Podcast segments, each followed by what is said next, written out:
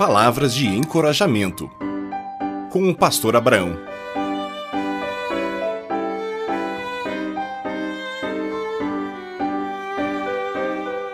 Inveja e cobiça.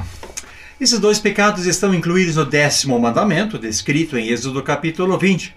Vejamos a diferença entre a inveja e a cobiça, que é a seguinte: cobiça é um desejo ardente de possuir alguma coisa ou alguém que não nos pertence. Inveja é o desgosto provocado pela felicidade ou prosperidade alheia.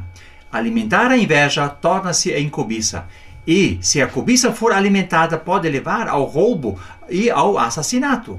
Uma pessoa invejosa ignora suas próprias bênçãos e prioriza o status de outra pessoa no lugar do próprio crescimento espiritual. A inveja está arraigada na rejeição, na inferioridade, na frustração, na vingança, na agressão, na rivalidade e na ofensa.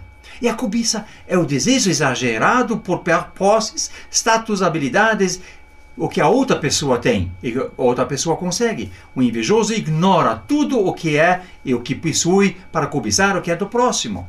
Um exemplo clássico da inveja é a história na Bíblia que nós encontramos de Caim e Abel, em Gênesis 4. Os dois levaram as suas ofertas para sacrificá-los a Deus. O sacrifício de Abel foi aceito por Deus, pois o coração dele era bom, enquanto que o sacrifício de Caim foi rejeitado, pois seu coração era mau. Depois foi a inveja que levou Caim para o assassinato. Como vencer a inveja?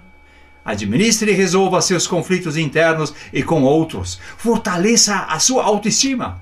Agradeça a Deus como Ele é e te fez e por aquilo o que você tem. Encontre algum valor no próximo com aquilo que ele é e o que ele tem. Entenda a motivação da inveja do próximo e descubra o que realmente lhe dói.